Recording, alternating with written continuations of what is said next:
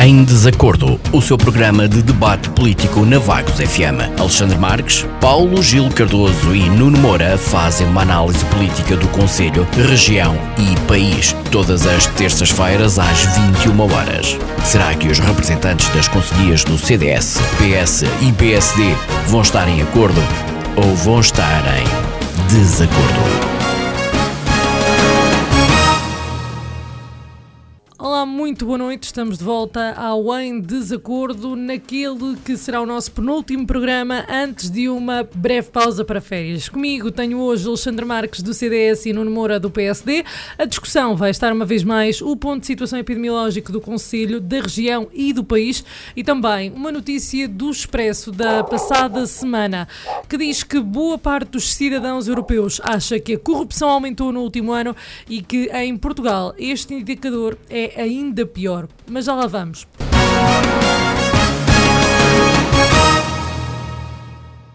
Para já, boa noite, Alexandre. Temas em destaque esta semana, do seu ponto de vista? Uh, boa noite, Sara. Boa noite, Isabel. Boa noite ao Nuno, meu colega de painel. E boa noite, portanto, a todo o, o auditório uh, da Vagos FM. Uh, hoje não, não, trago grandes temas para, para, esta, para este ponto antes da ordem de trabalhos. Uh, confesso por falha de preparação minha, uh, mas vou falar, portanto, de um que falo sempre, portanto, este, este é aquele que, que acho que não devo de falhar, uh, serviço de informação às pessoas. para aqueles que têm andado, se calhar, um bocado mais desligados das redes sociais ou até das notícias, saibam que neste momento temos quase 10 milhões e meio de, de vacinas administradas, portanto, destes 10 milhões e meio, temos 6 eh, milhões 283 mil e 286 primeiras doses eh, e já com a segunda dose 4 milhões 201 mil 782. Confesso que não sei também dizer qual a percentagem destes 6 milhões e pico que é só da primeira dose, qual a, percentagem de pessoas que levaram, portanto, só um, uma dose, portanto, a, a, vacina da dose única. Uh, em relação à vacina da dose única, e fazendo aqui ponte uh, neste tema, uh, é bom ver que temos a nossa Task Force de vacinação, liderada pelo vice-almirante Gouveia Melo, preparada para precalços como aquele que vimos no nosso país, penso eu que em Braga, se não estou em erro, um, com vários jovens, portanto, jovens da minha idade, a desmaiarem após a, a aplicação ou a administração da vacina. Um, penso que a justificação para o acontecimento, para este evento que foi portanto, localizado, portanto, não foi algo que aconteceu no país todo, foi só ali. Uh, penso que estão a ser apurados os motivos pelos quais isto aconteceu. Espero que eles venham a público, portanto, não sejam feitas só apenas suposições por comentadores políticos, como é, por exemplo, aqui o caso da Vagos FM, não vou dizer o porquê, nem vou partilhar o, o, o que penso uh, ter acontecido, porque acho que não o devo fazer. Uh, mas é bom ver que a Task Force está preparada para lidar com este tipo de percalços, que ainda não tinham acontecido, mas infelizmente aconteceu, mas felizmente havia um, um backup plan, como se costuma dizer, para resolver o assunto. Foi muito bem resolvido.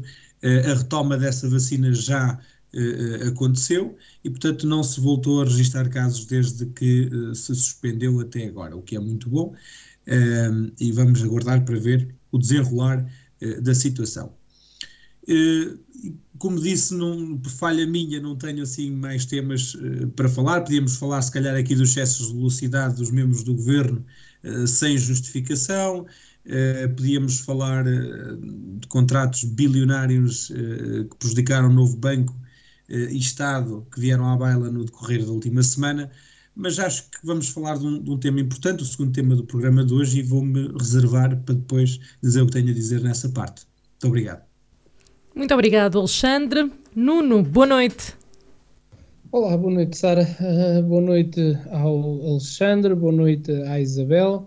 Uh, um cumprimento uh, ao Partido Socialista, obviamente sem deixar de lamentar mais uh, uma ausência um, ehm, que só deixa o programa mais triste e efetivamente um, deixa-nos pensativos quanto à capacidade deste partido em poder exercer outro tipo de responsabilidades no município, quando na realidade uh, nem uh, o assumir de um programa de rádio de comentário político uh, consegue fazer representar-se.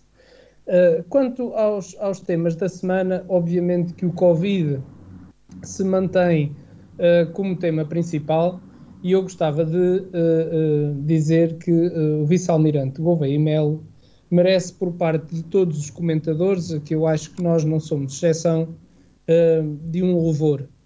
e um louvor porque finalmente vemos as nossas Forças Armadas envolvidas numa matéria séria, a nível nacional, e que demonstram a sua qualidade e a sua responsabilidade no tratamento deste processo de vacinação, que, embora uh, não esteja como nós desejamos já na fase de, uh, do isolamento de grupo, mas uh, está a avançar a passos largos e, portanto, isso é, é, é, bastante positivo. Relativamente ao acontecimento de, de, dos desmaios na vacinação da Janssen, parece-me que era importante fazer aqui um raciocínio também para que as pessoas se despreocupem digo eu, um bocado relativamente a isso, embora nós aqui uh, sejamos apenas comentadores, porque efetivamente não somos profissionais do foro. Mas uh, todas as vacinas que tomamos ao longo da nossa vida têm efeitos adversos. Acontece que uh, quando vamos tomar a vacina, nesse mesmo dia ou nesse mesmo período, estarão a tomar a vacina vou aqui a tirar um número ao ar, mil, duas mil pessoas, essa mesma vacina. E, portanto, os efeitos secundários dessa vacina uh, são uh, menores em cada período. Como agora estamos a ir todos em massa a tomar a vacina contra a Covid-19, uh, obviamente que os efeitos são proporcionalmente maiores, porque também somos mais a tomar ao mesmo tempo. E, portanto, eu acho que isso tem que ver com, um, com a capacidade e com a, a fisiologia do corpo de cada um, uh, e portanto isso acaba por, penso eu, despreocupar um bocadinho as pessoas e manter a confiança uh, na, na, vacinação. Eu não me canso, o Alexandre não se cansa, uh, nós não nos cansamos neste programa chamar a atenção para a necessidade do distanciamento social, de, do uso da máscara, do lavar as mãos, da desinfecção das mãos, que continua a ser essencial para que num curto espaço de tempo possamos todos uh, voltar àquela normalidade que tínhamos antes da chegada desta, desta pandemia. Um outro tema que me parece importante só aflorar aqui é lembrar as pessoas que efetivamente estamos a aproximar das eleições autárquicas, que há necessidade de tomar conhecimento dos respectivos programas, e de uh, tomar a decisão para que no dia 27 o número de votos seja uh, preferencialmente superior àquele que tem sido e que a abstenção caia uh, de forma significativa, porque é sinal que estamos todos empenhados em que um, o nosso país tenha à frente dos seus destinos as pessoas que nós achamos que têm as melhores qualidades para isso era este o apelo que queria uh, deixar ficar neste que é quase o último programa uh, antes das nossas férias. Muito obrigada aos dois. Avançamos então uh, neste nosso programa com um tema que tem sido bastante falado aqui desde o início: o ponto de situação epidemiológico, quer do Conselho, quer da região, bem como do país. Vagos continua na lista de risco muito elevado e a Vagos juntaram-se na passada quinta-feira Aveiro, Ilha e Oliveira do Bairro. A nível nacional, os números continuam acima dos 3 mil casos diários e Portugal é, inclusive, o quinto país da União Europeia com mais novos casos diários de infecção. Alexandre, considera que podemos estar a caminhar para um novo confinamento e uma possível nova vaga de, de Covid? Eu, eu, penso, eu penso que não, e eu espero bem que não. Uh, eu acho que já chega de desconfinamentos. Eu aqui tenho que me juntar um pouco, uh, portanto, ao, ao, movimento que tem vindo a crescer junto da ordem do, dos médicos e junto da ordem dos enfermeiros e, e, profissionais da saúde, de que o confinamento não é, já se provou, eh, não ser a solução mais viável ou a melhor solução para quando atingimos um, picos não é, de gravidade nesta pandemia que vivemos. Antes só de responder, ou de continuar a responder este ponto, eu gostava de, só de salientar também para, para, as pessoas em vagos ficarem mais descansadas, se é que estão preocupadas, não sei se estão, mas se estão, eu descanso. que em vagos, efetivamente, o processo da vacinação está a correr muitíssimo bem. Eu tenho falado com vários jovens da minha idade, portanto, aqui da zona uh, mais a sul de Mira, uh, e muitos deles têm visto até as suas marcações a serem desmarcadas e a terem dificuldades em, em remarcar, e portanto vêm datas disponíveis para a vacinação muito distantes daquilo que é a data uh, atual. E portanto, isto é um exemplo aqui ao nosso lado, não é? E portanto eu acho que em Vagos as coisas estão a correr muito bem, eu próprio já fiz o agendamento para dia 30 deste mês, um, sensivelmente 15 dias, entre o agendamento e, e, e a data marcada para vacina, e, portanto, acho que as pessoas devem ficar descansadas e, como diz o Nuni bem, nós não nos cansamos de apelar ao bom senso das pessoas e, mais uma vez, apelo, como, como apelo sempre, a que as pessoas não resistam. Eh, primeiro, não são obrigadas, mas eh, não resistam, não, não, não deixem de tomar a vacina se forem chamados, porque efetivamente e realmente é a nossa melhor arma contra este vírus. Um, na análise que tenho a fazer em relação ao ponto desta situação do Covid, uh, como já disse, tenho que apoiar aqui estes movimentos por parte dos profissionais de saúde contra novos confinamentos, porque faz todo o sentido. Uh, os confinamentos já fizeram sentido no passado, uh, eu sei que este passado é sensivelmente pouco mais do que um ano, portanto, não é um período de tempo que nos permita ter uh, dados suficientes para tomar decisões realmente fundadas, mas infelizmente, e por isto também dizemos que ninguém inveja a posição do governo neste momento, não é? Ehm, são poucos os dados que temos, é pouco o tempo da experiência que temos, graças a Deus, e esperemos que seja mesmo muito pouco esta, esta experiência da pandemia, mas os dados que existem têm que ser usados como se fossem os suficientes para tomar decisões, não é? Um, e posto isto, e dado que as últimas informações que temos demonstram uma, uma diminuição significativa dos casos, um, temos que reavaliar, portanto, uh, uh, os, os, parâmetros de avaliação da, da, da, circunstância que nós estamos a usar neste momento e, e se calhar dar-lhes uma folga ou, ou dar-lhes outro tipo de folgo, porque, vejamos, a análise eh, do ponto de situação da Covid, a nível nacional e a nível eh, regional, é feita de 15 em 15 dias. Uh, e dado esta análise feita de 15 em 15 dias e dadas uh, os parâmetros uh, da avaliação da situação que nós temos neste momento, nós vamos continuar sempre, sempre com estas medidas restritivas e limitadoras que temos vindo a assistir até agora. E em muitos dos sítios em que elas estão neste momento em vigor, pelos números que têm, quase que nem se justificam. Não é? vou, vou dar um outro exemplo. Um, os números uh, que nós, que nós uh, prevemos ter na próxima avaliação, nós acreditamos que dificilmente terão um, um, progresso em relação às medidas, não é? porque para tal acontecer, nós não podíamos ter mais do que 25 casos ativos. Isto aqui em Vagos. Não é? Num conselho que tem cerca de 22 mil pessoas, se não estou em erro, 25 casos ativos, para isso talvez não se justifique tantas as medidas eh, restritivas como, como aquelas que nós temos neste momento. E, de uma forma geral, aqui a nível regional, eh, há efetivamente um aumento de, de, de casos, é verdade, eh, e que nas últimas três semanas, sensivelmente, esse aumento foi exponencial, mas é provável que nestes 15 dias a descida que vamos, que vamos assistir, que haja efetivamente uma descida, não seja tão abrupta como esse aumento, eh, ou, ou, ou, que não seja tão agressiva no tempo como esse aumento de casos que nós tivemos nas últimas semanas.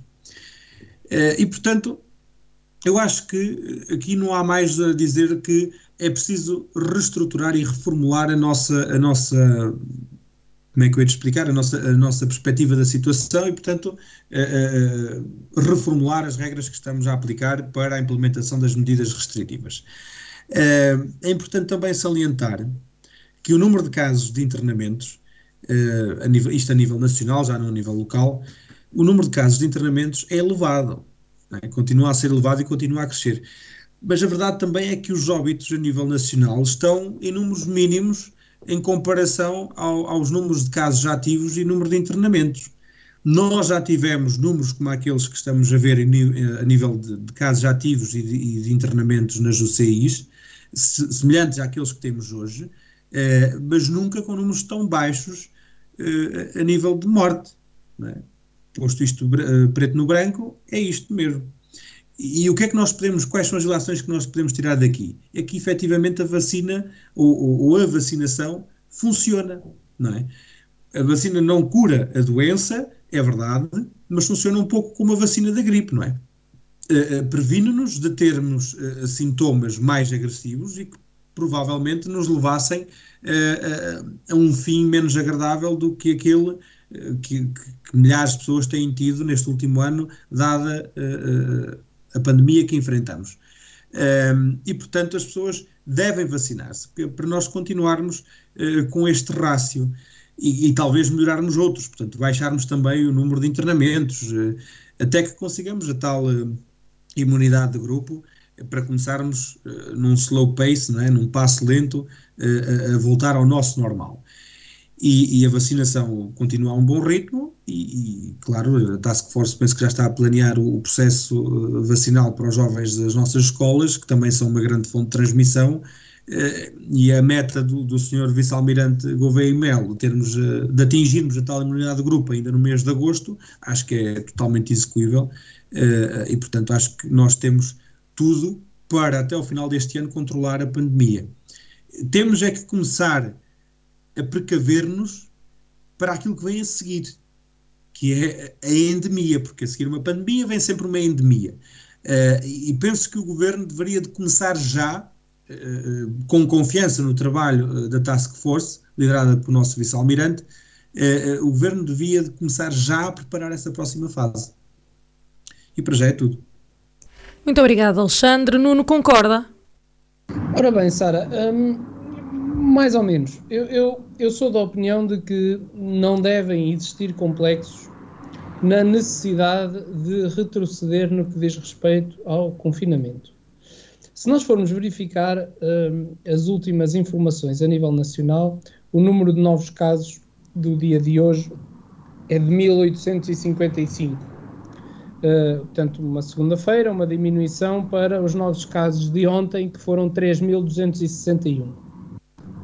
No entanto, Portugal mantém-se com 52.236 casos ativos, uh, 17.215 óbitos portanto, a, a lamentar, uh, mais oito no dia, no dia de hoje, mas proporcionalmente aos, com, aos recuperados, obviamente que foram mais os recuperados, felizmente, são 1382.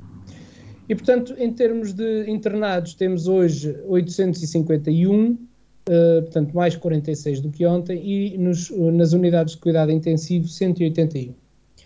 O que é que eu quero dizer com isto? Quero dizer que com as medidas do fim de semana nós vemos resultados. Portanto, os casos caem uh, progressivamente e numa percentagem muito grande. Portanto, temos menos de metade dos casos que tínhamos ontem. Um, a nível local, de acordo com a informação que temos, uh, a última informação disponibilizada na Câmara no site da Câmara Municipal, que é do dia 15, tínhamos 65 casos ativos. Um, e, portanto, temos a esperança de que uh, na, próxima, uh, na próxima informação este número de casos uh, tenha, tenha efetivamente diminuído consideravelmente e que nós possamos passar para um patamar inferior. Porque, como o Alexandre dizia bem, no caso de Vagos, basta-nos ter 25 casos para estarmos já num patamar mais, mais elevado. Será que isto é justificação para uh, termos uh, as rédeas mais curtas? Ora bem, 25 casos parece pouco, mas no nosso universo uh, e atendendo à forma como este vírus se propaga, parece-me que existe alguma razão de ser para estes cuidados que a Direção-Geral de Saúde nos tem imposto. parece-me a mim que não devemos mesmo ter complexos se houver a necessidade de voltar a confinar. Contudo, é nosso desejo que isso não aconteça não só do ponto de vista económico, porque seria mau para os comerciantes, porque seria mau para a economia nacional, porque seria mau para a economia local, uh, mas obviamente que uh, a saúde deve estar em primeiro lugar e nós devemos, uh, na minha perspectiva, ter esse cuidado de cuidar da saúde em primeiro lugar, mesmo que outros fatores importantes se venham a, a revelar com algumas dificuldades. Uh, no que respeita à, à pandemia, nós uh, temos que ter a consciência de que neste período, segundo as informações que vamos obtendo dos respectivos peritos, uh, os números vão diminuir, até atendendo às condições climatéricas. Mas temos que estar preparados que no final do verão, portanto, estamos a falar eventualmente finais de setembro, os números podem disparar uh, e, eventualmente, respondendo à pergunta que a Sara colocou no início, podemos estar uh, perante uma terceira vaga. Uh, e, e, a ser uma terceira vaga, nós temos que estar preparados para, para a combater, seja de que forma for. Não quarta, podemos... já seria quarta. quarta, quarta vaga, exatamente, Alexandre, obrigado. Uh, uh, e nós devemos estar preparados para a combater, seja de que forma for, não pondo em causa uh, a vida das pessoas, porque esse parece ser o bem essencial que temos que salvaguardar nesta situação da pandemia. Eu um, coloco uma questão, uh, falámos aqui de novas vagas, uh, temos estado a falar nas últimas semanas de confinamentos e desconfinamentos e, desse, e de todo esse processo um, e eu agora coloco-vos uma questão, esta segunda-feira Inglaterra um, levantou as últimas restrições que tinham impostas uh, pela pandemia. É este o caminho ou ainda é muito cedo? Alexandre? Eu, eu sou sincero, eu não, não tenho noção nenhuma de como estão os números eh, na Inglaterra, porque não pesquisei e agora fui um bocado apanhado de surpresa. Mais de 40 mil diários. Novos casos. Sim, Novos sim, sim. Uh, eu penso que, que, as autoridades britânicas, tal como um pouco por todo o mundo, farão aquilo que acreditam ser melhor. Os países todos eles têm uh, estruturas e entidades uh, de apoio uh, ao governo para este conseguir tomar as decisões uh, dentro daquilo que são aquelas que são mais aceitáveis. Agora, não nos esqueçamos que 40 mil casos para um país ou para uma nação uh, que tem quase 20 milhões de pessoas, ou mais de 20 milhões de pessoas, aliás, tem muito mais. Penso que a Inglaterra terá mais de 30 milhões de pessoas. Eh, em comparação a um país que apresenta mil casos diários e que tem apenas 11 milhões de pessoas, segundo os censos de 2011, eh, penso que não há aqui comparação possível, não é? Eh, acho que Inglaterra, se efetivamente. Eu vi só nas notícias os títulos das notícias, os ingleses já, já, já apelidavam e já batizavam o dia de hoje como o Freedom Day, portanto, o Dia da Liberdade. Penso que as autoridades britânicas, se o fizeram, é porque realmente confiavam nos números eh, e porque tinham perspectivas eh, de que daqui para a frente tivessem a pandemia minimamente controlada para poder dar novamente um pouco de liberdade às pessoas. Um pouco como nós víamos, eh, penso que na Turquia, se não estou em erro, ainda no tempo do ex-primeiro-ministro Netanyahu, que foram os grandes pioneiros da vacinação a nível mundial portanto, quando eles começaram a ter liberdade nas ruas, eh, novamente nos afetos e, e, e, tudo mais, nós só queríamos estar como eles, não é? E aqui em Portugal é um pouco isso. Eu acho que nós também já só queremos estar como estavam eles e como, estavam, e como estão os britânicos hoje. Um, eu, eu disse aqui no programa passado que não gostava de programas e que nós tivéssemos que concordar muito. Ainda bem que o Nuno não concordou comigo. Uh, Deixa-me que lhe diga. Uh, concordou ou não concordou? Pronto. Uh, é assim, são, são estas discórdias são aquelas que, que hoje pairam imenso uh, entre os políticos responsáveis no nosso país. Uh, de um lado, pessoas que pensam como o Nuno, que não querem, mas se tiver que ser, têm que retroceder, e pessoas que estão a pensar um pouco mais como eu, epá, que não querem nem podemos deixar que aconteça. Ambos os lados são defensíveis, não é? Portanto, ambos os lados têm argumentos para se fazerem valer ou uh, uh, para fazerem reprovar a outra perspectiva. E é isto que acontece numa democracia e a maioria tem que ganhar, não é? Agora, nós temos que entender, e por isso é que tanto o Nuno como eu e, e também os membros uh, deste programa por parte do Partido Socialista já disseram aqui no passado, ninguém neste momento inveja a posição do governo, porque efetivamente quem tem que tomar as decisões é o governo, não é? Uh, e aquilo que é preciso é tomar decisões.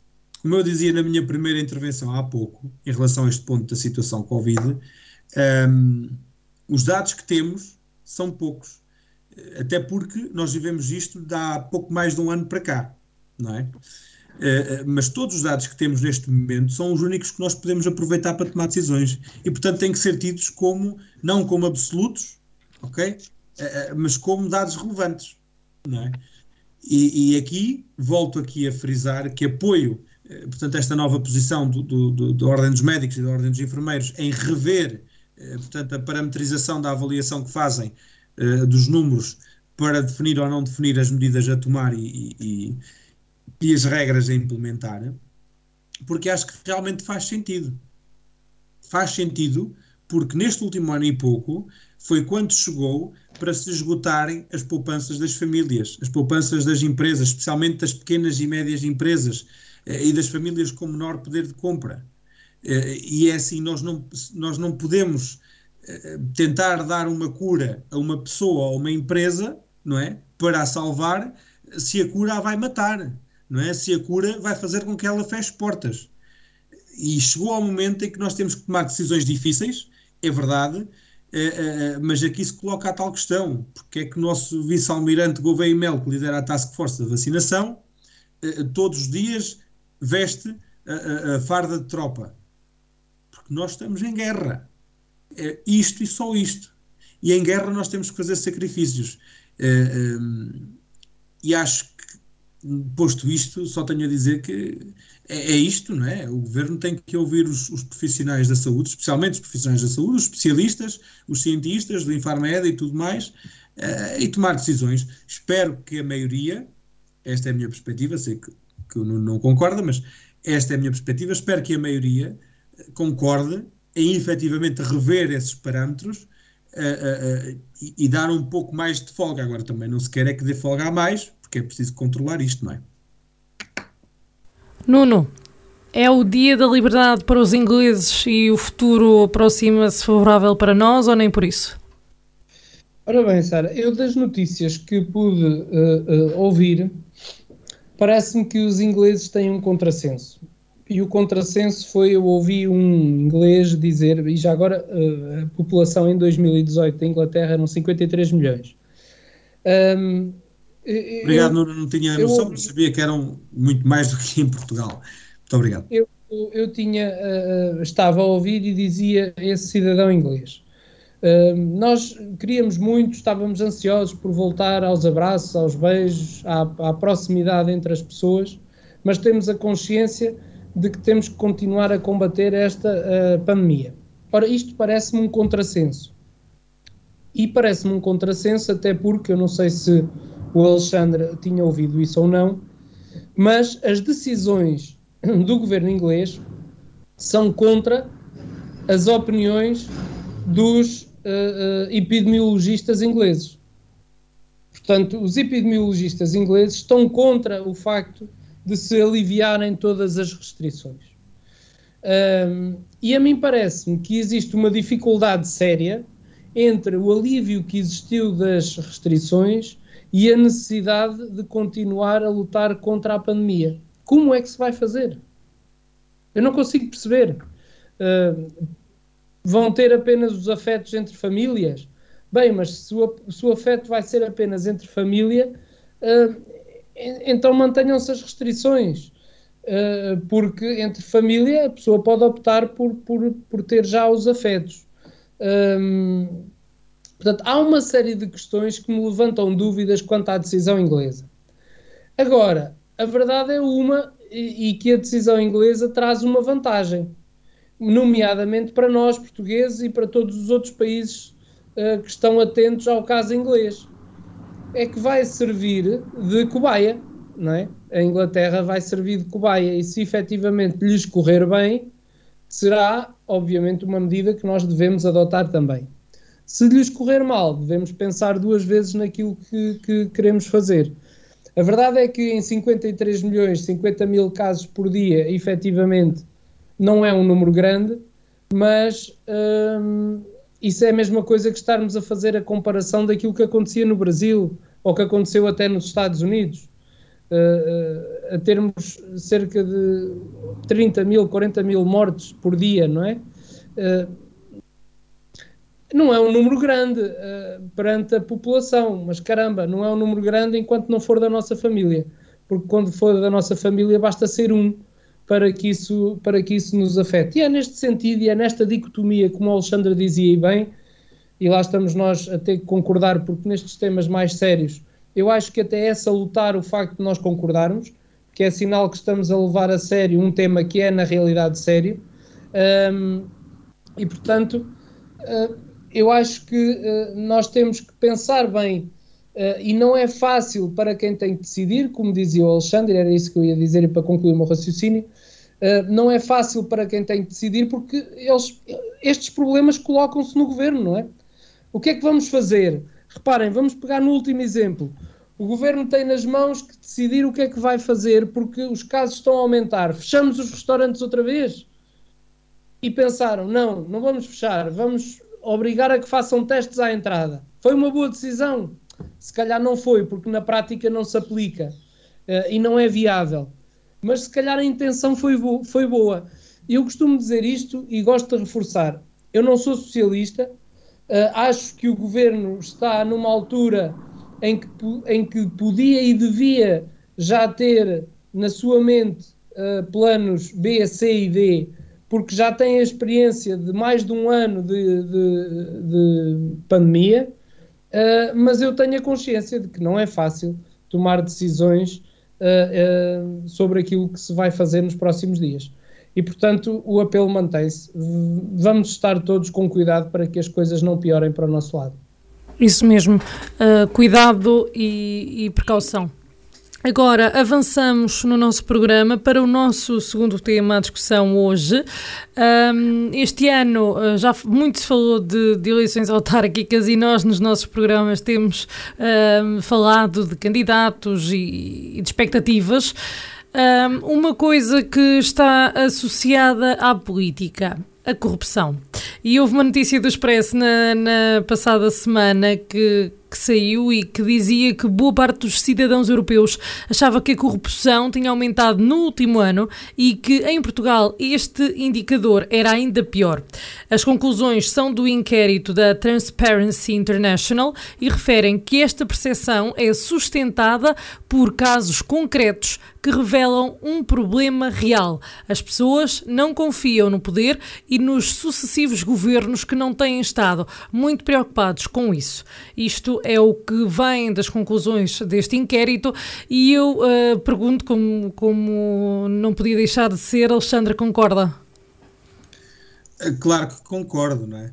Um, aliás, eu tenho só a dizer que hoje uh, é um dia de confissões, porque eu confesso uh, que, que, desconhecia a fonte, uh, quando, quando a Sara mandou este tema, desconhecia a fonte por completo desta afirmação. Agora, a verdade é que eu concordo plenamente com isto, não é? Sou um desses, dessa boa parte europeus uh, que tem a percepção de que uh, os crimes de corrupção aumentaram uh, no último ano.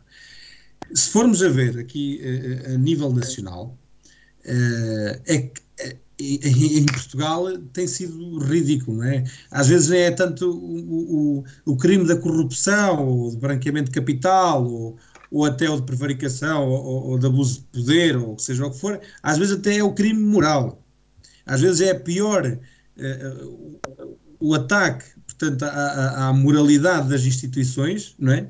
Uh, que os responsáveis que nelas trabalham cometem, do que o crime em si. Mas em Portugal, por exemplo, nós temos assistido a um proliferar de casos, não é? Que estão agora a vir ao de lume, situações gravíssimas de corrupção. E é que não se tratam casos eh, como é que eu ia te explicar isto? Nós temos vindo a perceber-nos mais deles neste último ano, não é?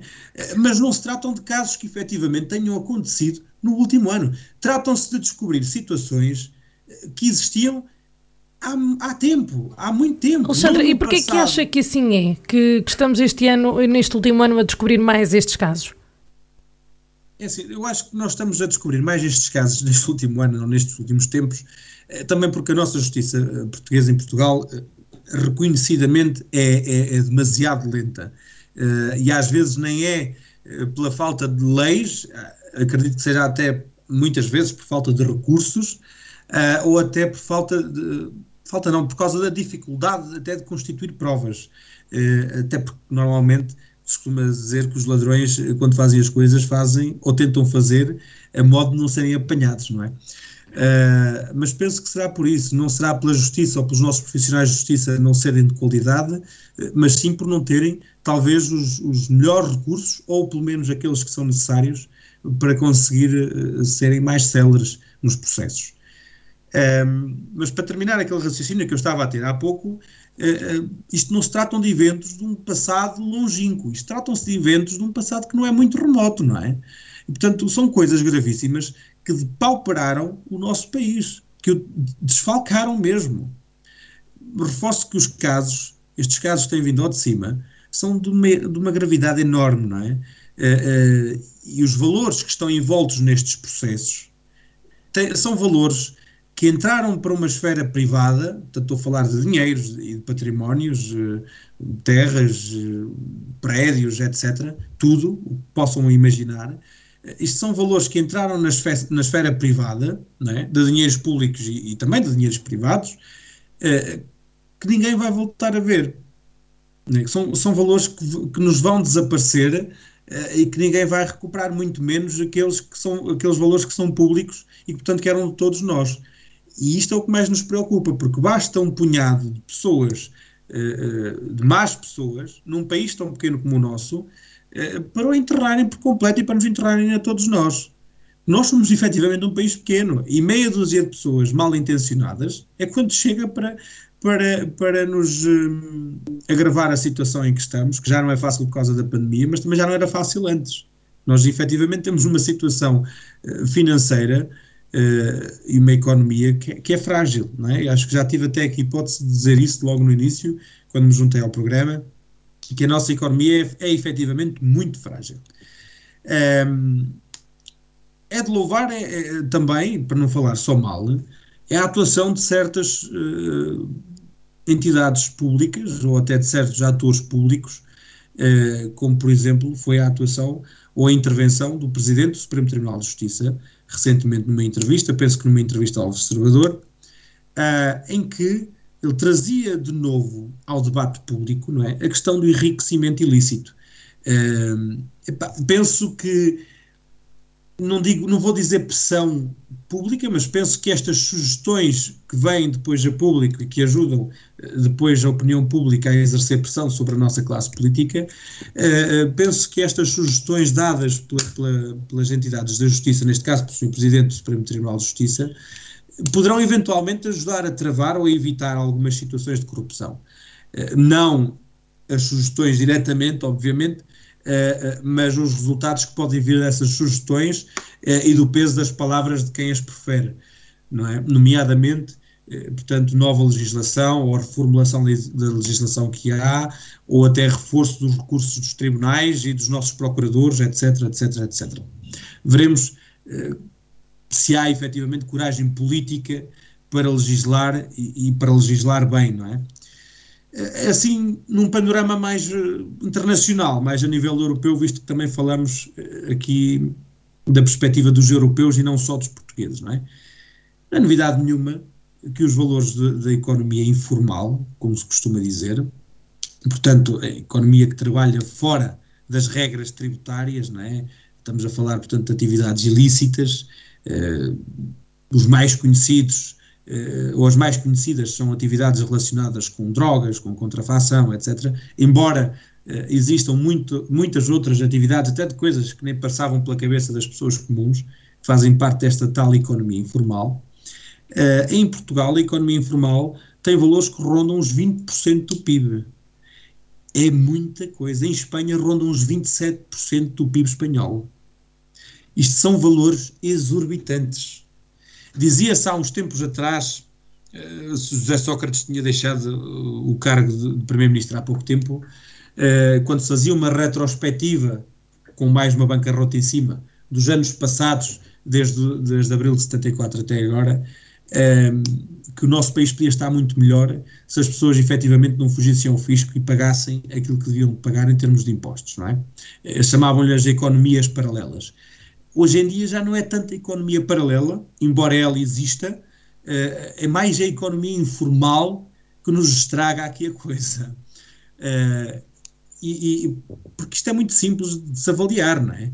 Todas estas atividades pressupõem que exista de uma forma natural, algum tipo de corrupção por parte de membros do Estado. Membros, quando digo do Estado, não é do Estado, é, é das entidades que governam o país, não é? porque o Estado somos todos nós, é, mais membros do governo não é? e de outras é, entidades públicas. Porque é cada vez mais evidente, não é? a julgar pelos processos que nós temos visto até aqui em Portugal, é, que, que, não haja envolvência por parte de pessoas envolvidas na, na, na governação eh, que não estejam envolvidas, não é? Porque a movimentação de tantos milhões tem que passar na mão de alguém para se limparem, não é? E eu não acredito pessoalmente que seja por incompetência. Ou perdoem-me aqui até o termo, que vou usar um termo que nem devia de usar, mas para que todos percebam. Eh, eh, eu não acredito que seja nem por incompetência, nem por serem totós, porque as pessoas se chegam onde chegam é porque efetivamente são inteligentes não é? e sabem minimamente aquilo que estão a fazer. É? Concluindo, é? Alexandre. Concluindo, uh, aquilo que acontece, acontece porque efetivamente tem que haver conivência. Não é? Porque ninguém faz operações de milhões de euros sem a ajuda de alguém. Tem que haver conivência de algum lado. E, portanto, aqui friso aquilo que o Sr. Presidente do Supremo Tribunal de Justiça já, já tinha dito nessa entrevista, eh, embora eu não tenha tanto poder eh, na minha voz como ele tem, obviamente, eh, que é preciso debater e trazer a público, ao debate público, esta questão do enriquecimento ilícito, porque atrás do enriquecimento ilícito vão-se descobrir muitos outros crimes e é preciso que os criminosos sejam trazidos à justiça para efetivamente pagarem as consequências daquilo que fazem. Muito obrigada, Alexandre. Nuno, uh, é inevitável, tenho que lhe perguntar também se concorda com as conclusões deste inquérito e uh, já agora com as palavras do Alexandre. Ora bem, não, uh, não, não, não concordo, mas é, acho que é uma questão de semântica, é uma questão de, de, de português. Por uma razão simples. Em primeiro lugar, não concordo com uma afirmação que a Sara fez no início, que foi que a corrupção estava associada à política não concordo nada com essa afirmação. Acho que a corrupção está associada a alguns políticos, como está associada a alguns banqueiros, como está associada a alguns uh, empresários, uh, como está associada a alguns dirigentes. Uh, e, e, nós não podemos, na minha perspectiva, tornar isso como regra. Eu acho que a maior parte dos políticos não são corruptos. E não é pelo facto de haver alguns que o são que temos que generalizar esse, esse adjetivo. Pelo menos esta é a minha visão e não estou com isto a defender aqueles que efetivamente têm, têm prevaricado nessa matéria. Quanto à questão de ser no último ano, eu penso que o Alexandre disse uma coisa que é essencial. O, nada do que se passou e do que estamos a descobrir agora se passou no último ano. Nem sequer se passou no ano passado. Estávamos no ano de pandemia. Portanto, são questões que vêm muito de trás e que, se repararmos, têm uma interligação com a durabilidade dos cargos das pessoas em causa, e daí a limitação de mandatos ser uma questão importante, não só no ponto de vista da governação e da, das autarquias locais, mas na minha perspectiva, nos dirigentes associativos, uh, nos administradores, uh, todos esses cargos de chefia deviam ter um limite temporal. E por outro lado, é sinal que a justiça tem funcionado. Uh, efetivamente, o Sr. Presidente do, Tribunal, uh, do Supremo Tribunal de Justiça, uh, em entrevista ao Observador, disse algumas coisas que eu considero importantes, mas que, um, sendo ditas por alguém ligado ao direito, uh, têm que ser ditas com algum cuidado, como ele o fez. Reparem nesta dicotomia. Nós dizemos que a lei, ou melhor, que os processos demoram muito tempo. E porquê é que demoram muito tempo? Porque quando a nossa lei penal foi preparada, ela foi preparada de forma a que existisse uma máxima. E a máxima é indúbio pro réu. Quer isto dizer que, em dúvida, absolve-se o réu. Uh, porque o réu é uma figura processual, ou o arguído, se quiserem, que é mais usado, é uma figura processual que uh, pode ser atribuída a qualquer um de nós. Qualquer um de nós que seja uh, apanhado a conduzir sobre o efeito do álcool com uma taxa de álcool no sangue superior a 1.2 é arguído num processo penal. E, portanto, não é assim uma coisa do outro mundo. Uh, é uma figura processual uh, e que tem associada na lei portuguesa uma série de direitos, uma série de regalias, se quisermos, para poder fazer valer a sua inocência. Reparem numa coisa. A questão que aqui uh, se põe e que é essencial é. Eu não estou a falar em nenhum caso em concreto, até porque eu tenho sérias dúvidas que nos casos que temos mediáticos, que temos tido conhecimento, haja alguém que seja inocente. Tenho sérias dúvidas, mas pode o ser. E a questão é esta. Vamos imaginar que algum destes arguídos, destes réus que foi detido, seja agora, seja antes, uh, é inocente. Quer dizer, ele tem que ter os meios para se poder defender. E esta é que é a dicotomia que, se, que põe em causa a celeridade processual. O que é que nós queremos? Queremos uma justiça que resolva os casos de forma célere uh, e que limite o direito do arguído, isto é, que possa pôr em causa, no limite, uh, condenarmos um inocente, ou queremos uma lei que nos permita esgotar todas as possibilidades de provar a inocência? É que se queremos uma lei que nos permita esgotar todas as possibilidades de provar a inocência, temos um sem número de testemunhas mediante os casos que estão uh, a ser apreciados, temos os recursos processuais, temos uma série de coisas uh, uh, que vão arrastar o processo no tempo. E portanto, nós temos que conseguir perceber uh, o que é que queremos efetivamente. Porque se me disserem, bem, o ideal de, de, desses dois mundos é encontrarmos aqui um meio termo. É verdade. Esse é o ideal. Mas eu não sei se é possível encontrar um meio termo nestas matérias. E estou com isto, não estou com isto a dizer que se deve manter tudo como está. Não penso que se devem constituir grupos de trabalho de pessoas informadas, de pessoas com ideias, com contributos, para se conseguir alcançar o mais possível esse tal meio termo. Onde, por um lado, não se ponha em causa os direitos do arguído em se defender, e, por outro lado, não se ponha em causa a pena que venha a ser aplicada. E com, o que é que eu quero dizer com isto? Reparem, Uh, um processo que se inicia em 2011, por exemplo. Estamos em 2021, passaram 10 anos. Não do, da prática dos factos. Passaram 10 anos da, uh, do momento em que se teve conhecimento da prática dos factos. É um bocado diferente. E depois, passaram 10 anos, se calhar vão passar 11, 12, e vai-se aplicar uma pena. Será que essa pena vai ter o efeito que se pretende que as penas tenham, que é a pessoa interiorizar uh, por um lado e a comunidade interiorizar por outro, que aquele tipo de ações não se podem ter no dia a dia?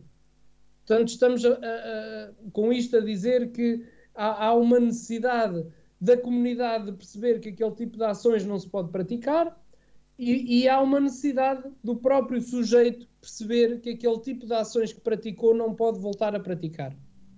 Portanto, há aqui uma série de nuances. uh, no direito que nos levam a, a, pensar, a fazer pensar e a pôr em causa a legislação que temos hoje.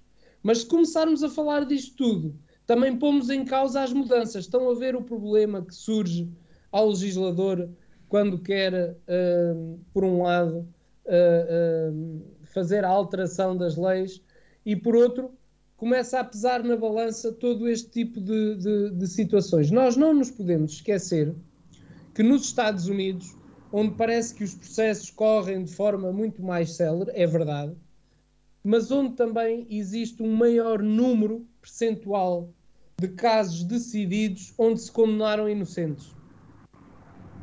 E isto é que é grave. Isto é muito grave. E eu, uh, uh, já agora, passando a publicidade, penso que a Vagos FM não se importa, até porque não há uma concorrência direta, mas eu aconselhava muito aqueles que gostarem destas áreas a ver uma série uh, que está disponível na, na, Netflix e que se chama, em português, O Caso das Escadas, Star Case. Um, esse, esse, esse caso uh, que conta a história de um, de um, de um, de um artista um, que acabou por ser condenado pela morte da esposa uh, de uma forma muito célere. Ele acabou por estar preso, salvo erro, 10 anos. Depois acabou por fazer um acordo com a justiça e ficar em liberdade Uh, e ele, do início ao fim, e mesmo no acordo, disse que nunca iria admitir que tinha morto a mulher porque ele efetivamente não a matou. A mim, uh, depois de ver a série, deixa-me dúvidas, é um caso real, deixa-me algumas dúvidas, mas efetivamente é um, uma, uma série que eu aconselho porque levantam-se estes problemas da dicotomia entre a celeridade processual e a condenação do inocente. Muito obrigado, Nuno. Tenho só mais uma questão relativamente a este tema, uh, que é eu quero deixar em primeiro lugar uh, ressalvado que uh, não queria de maneira nenhuma associar a política, a, ou melhor, generalizar a questão de que a corrupção está ligada à política, uh, mas afirmei no sentido de. Um, fazer aqui uma ligação também àquilo que a população pensa. O Nuno tocou num ponto, ponto chave que foi uh, não generalizar e aquilo que eu pergunto é como é que erradicamos esta, este pensamento que, que eu inclusive um, fiz referência de, um, de, de, desassociar a política e a corrupção uh, e desta forma talvez um, convencer as pessoas a acompanhar mais a questão política do governo. É assim, eu, primeiro que tudo, eh, eu penso que percebi eh, aquilo que o Nuno disse em relação à diferença semântica daquilo que dissemos. Uh, mas eu, atenção, queria deixar aqui bem claro que eu não fiz nenhuma associação entre aquilo que nós temos visto de corrupção e, a política, não é? Falei nela quando falei na economia informal, e efetivamente haverá sempre uma parte política envolvida, mas aqui tenho que concordar com o Nuno, portanto, não é toda a classe política, graças a Deus, eh, e eu gosto de acreditar que não é sequer a maioria, nem lá perto eh, eh, da classe política que cai nestes enredos e nestes engodos destes lados mais obscuros da nossa sociedade. Gosto de acreditar que é uma porcentagem mínima e que ela pode ser combatida para, para ser erradicada, mas também sou consciente de que não vivemos numa utopia e, portanto, que haverá sempre uh, ovelhas negras, por mais uh, ovelhas brancas que a gente tenha na nossa cerca. Uh, mas a realidade é esta, e isto também já para responder um pouco à, à Sara. estes crimes podem não começar com a política, podem não acabar com a política, mas como eu dizia há pouco, não há quem consiga fazer operações de milhões não é? sem que eles passem por alguém com competência. Pode não ser membros do governo, podem não ser deputados, podem ser pessoas eleitas para outros órgãos, ou podem ser até pessoas nomeadas para outros órgãos, nomeadas eh, até por pessoas do governo ou, ou, até do Parlamento de uma forma inocente, a acreditar que é efetivamente aquela a melhor opção eh, para liderar ou para fazer ou para desempenhar aquelas funções, eh, e no fim o tiro sai-nos pela culatra. Mas eu penso que e, e, penso que esta será também a posição defendida pelo meu partido, mais uma vez uma confissão, confesso que não, que não escutei uh, esta parte antes de ir ao programa, uh, penso que também temos que reconhecer, não é, que faz parte da nossa condição humana uh, cometer erros, não é? e também se não houvesse crime não havia trabalho para os nossos advogados, procuradores, para os nossos tribunais, para tudo isto. Era bom que não houvesse, mas infelizmente há não é? Não, não era. Diz? Não, não era. pois, se calhar no teu caso não era. Um, mas uh, pronto, isto, de modo geral até era, porque sem crime era bom, não é? Uh, mas é como eu disse agora há pouco, nós não vivemos numa, numa utopia e haverá sempre. Agora eu acho que nós temos que apontar as nossas baterias uh, para um combate efetivo de forma a minimizar portanto, esta taxa de crime, seja ele branqueamento de capital, enriquecimento ilícito, corrupção, abuso de poder, uh, um roubo simples, uh, entre outras coisas mais graves também, nós, nós temos que trabalhar enquanto sociedade para limar as arestas uh, ou os nossos vértices até mais tenebrosos ao máximo. Não seremos nunca perfeitos, mas devemos trabalhar no sentido de melhorar sempre cada dia que passa. E acho que em relação a este tema é tudo, até porque eu, a minha área é contabilidade, não é direito, uh, e vou deixar o resto do programa. Muito obrigado, Alexandre. Também. Muito obrigado. Uh, mesmo a tempo. Nuno. Bem, Sara, a questão é, é, é simples. Uh, é simples e é complicada. É simples de se falar, é complicada de se, de se resolver. Uh, há, há, um outro pormenor que neste tipo de crimes que o Alexandre estava a falar, corrupção, uh, branqueamento de capitais, abuso de poder, normalmente são um tipo de crimes que se baseiam em indícios fortes. E, portanto, a questão da prova aqui também é muito importante. Uh, e aí sim podem faltar meios à justiça portuguesa para conseguir alcançar as provas necessárias uh, uh, a levar um crime destes, a um julgamento destes até ao final, solidamente porque normalmente ele, ele está baseado em indícios. Uh, é, é, necessário fazer o seguimento, por exemplo, do dinheiro, por onde é que foi, por onde é que andou, para que é que serviu, qual foi a intenção. Mas isto são tudo questões subjetivas e que dificilmente existem uh, documentos, lá está, porque as pessoas também uh, tentam precaver-se para, não serem, para não serem apanhadas. O que eu acho é que para mudar este paradigma, as pessoas têm que entender que há gente séria, e isso prova-se a, nível nacional com a maioria uh, do exercício de cargos sem qualquer tipo de, de, de, problema. E também é preciso termos a atenção para que isto não, uh, não se vire uh, a caça contra o caçador, passa a expressão. Porque, repare, se começarmos por tudo e por nada a levantar problemas aos dirigentes, aos políticos, etc., nós daqui a mais não temos ninguém que queira ir para essa profissão. E é um problema que se levanta. Eu estou uh, com isto, e peço desculpa de ir focar este tema, mas estou com isto a lembrar-me do caso dos incêndios de Pedrógão.